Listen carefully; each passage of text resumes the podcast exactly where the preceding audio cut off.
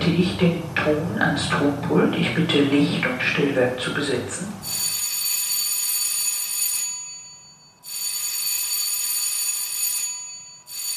Das war das dritte Klingelzeichen. Ich bitte Michael Peach zur Bühne mit freundlichem Ersuchen. Michael Peach, bitte. Und wir beginnen jetzt mit der Arme ohne Maske.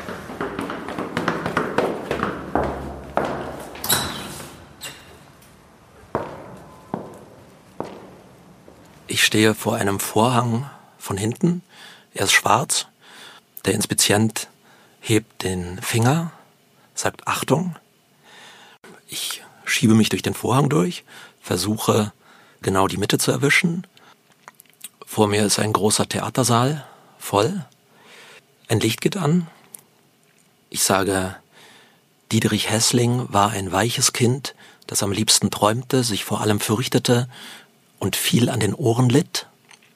In dem Kinderwagen vor mir liegt eine Figur, die ich noch vor nicht allzu langer Zeit gebaut habe. Bei den Proben hat immer das Augenlid noch gehangen. Ich nehme sie in die Hand, ganz vorsichtig. Die Fäden liegen noch in dem Körbchen.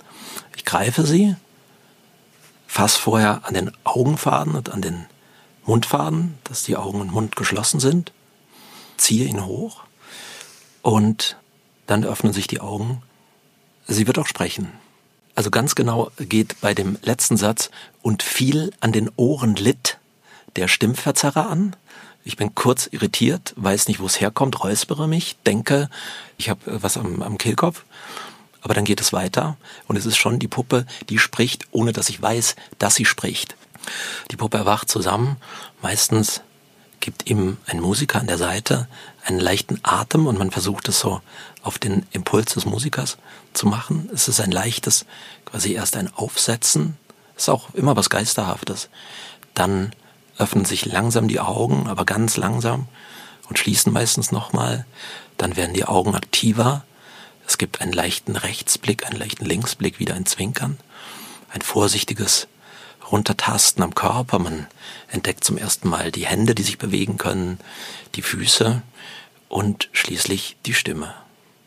Was ich tue, wenn die Puppe in den Vordergrund tritt, ist eigentlich das Gleiche, was ich tue, wenn ich ohne Puppe eine, eine Figur spiele. Das Tollste ist ja, dass eine Figur oder eine Puppe eine Projektionsfläche ist. Und im besten Fall steht sie da und man schaut ihr selbst beim Machen zu. Das klingt nicht immer, aber es sind natürlich die, so die glücklichsten Momente. Und dass einen diese Figur in was reintreibt, was man vorher niemals gesagt oder niemals gedacht hätte. Das gilt auch fürs Schauspiel. Ich trage die Verantwortung dafür, dass ein Publikum, das Geld gezahlt hat für eine Eintrittskarte, etwas zu sehen bekommt und versuche gleichzeitig das zu vergessen und einfach zu spielen. Manchmal denke ich, ist ja der Körper eigentlich nur ein Klotz am Hirn.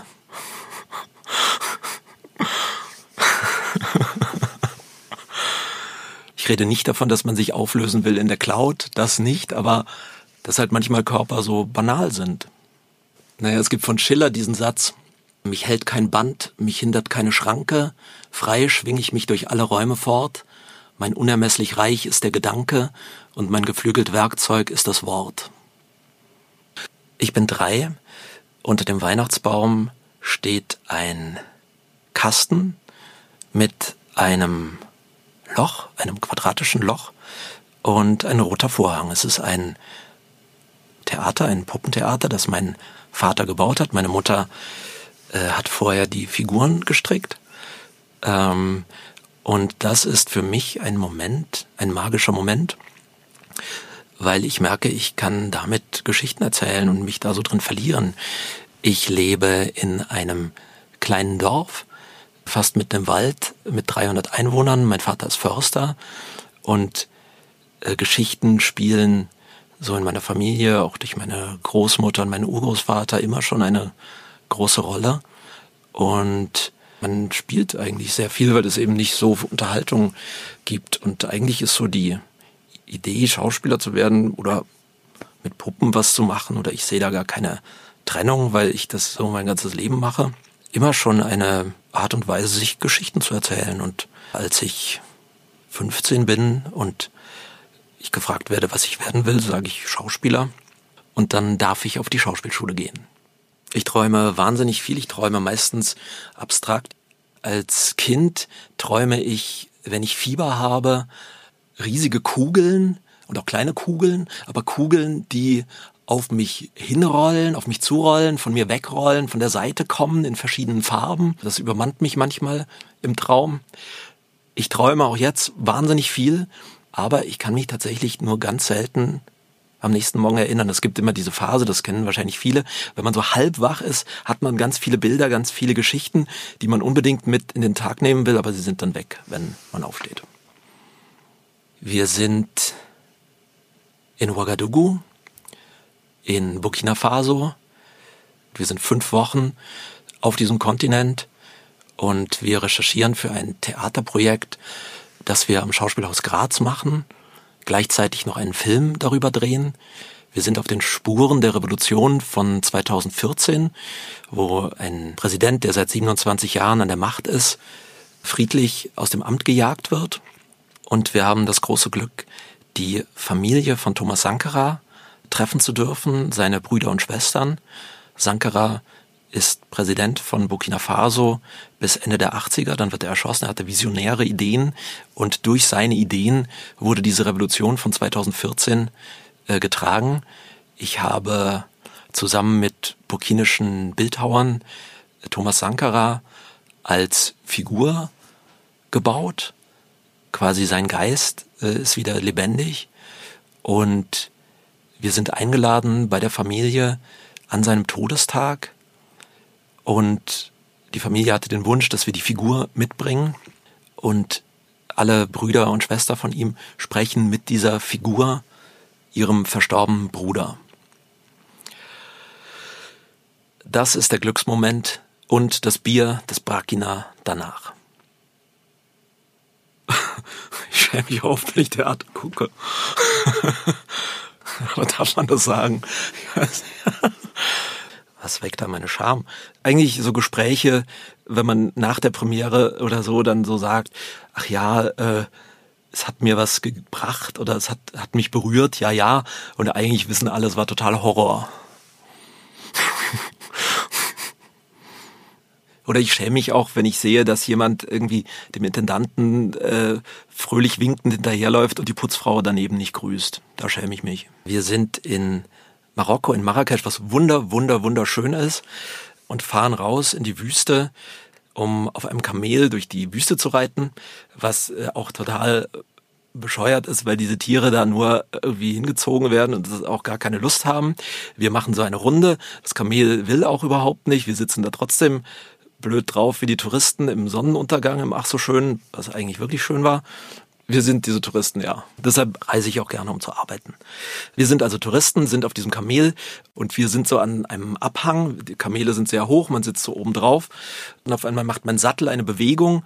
Ich denke, es setzt sich hin, aber nein, der Sattel hat sich gelöst und ich falle diese vier Meter äh, rückwärts auf den Rücken und auf den Kopf. Ich kann nicht atmen und denke kurz, das war's oder ich werde nicht mehr gehen können. Wir fliegen sofort nach Hause. Gott sei Dank ist alles gut gegangen, außer ein Schock und ein Schleudertrauma und die Erkenntnis, dass man vielleicht nicht so viele Kamele reiten sollte. Naja, ich meine, natürlich will ich endlich mal wieder äh, irgendwie in einem vollen Raum sitzen mit Menschen, sei es im Theater, sei es in einer Bar, sei es äh, in einem Museum, sei es in einem Zug, der muss nicht so voll sein, aber ist auch okay. Man will mal wieder irgendwie unbeschwert irgendwie unter Menschen sein. Dass man wieder unbefangen Leute bei sich empfangen kann zu Hause und irgendwo hinfahren kann und das nicht immer, man denkt, oh, jetzt habe ich aber einmal gehustet und dann lädt man wieder die Leute aus oder, oder da macht's ja irgendwie, oder fühlt sich irgendwie so befangen, so diese Befangenheit und diese Beklemmung, diese Enge, irgendwie, was man so innerlich spürt und auch dieses irgendwie, was sich so aufgestaut hat jetzt durch die die die Probenzeit und die, dass man hier anfangen will und dass man anfängt und dann aber nur so halb und dann immer mit so einer Messlatte dazwischen und dann spielt man eine Szene und da sagt wieder jemand Moment, aber äh, Corona und äh, das irgendwie wie es äh, Die Leute drehen ja auch nach und nach durch. Das will ich, dass es vorbeigeht. Wie ich es mit der Religion halte. Ähm, ja, ist gerade interessant, weil wir überlegen, wie wir unseren Sohn taufen und ob wir ihn taufen. Ich werde sie beantworten, wenn wir eine Antwort haben. Ich finde Familie sehr wichtig. Mir ist meine Familie sehr wichtig. Und auch meine Theaterfamilie. Ich bin auf das gesamte Ensemble sehr neugierig, weil man immer noch das Gefühl hat, irgendwie niemanden wirklich zu kennen. Welche Qualität sollte man unbedingt wahrnehmen und nutzen? Ich fühle mich eigentlich schon relativ ausgefüllt. Gerade, ähm, ach, ich weiß nicht. Ich würde sagen, es passt. Letzte Szene. Es ist ein Solo. Ich stehe in der Mitte der Bühne, das Licht zentriert sich langsam immer mehr auf mein Gesicht während der Raum um mich herum sich in Dunkelheit auflöst. Ich tue nichts.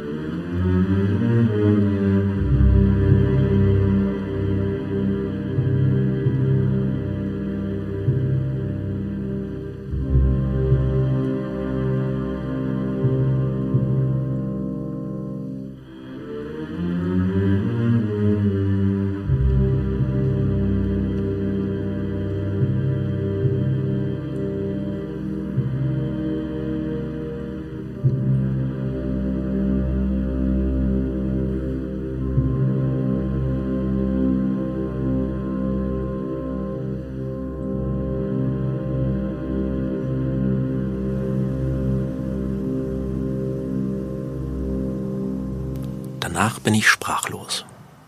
So, das war die Arme ohne Maske. Ich danke allen Beteiligten, insbesondere Michael Pietsch. Schön, dass du da bist. Die Bühne ist jetzt frei.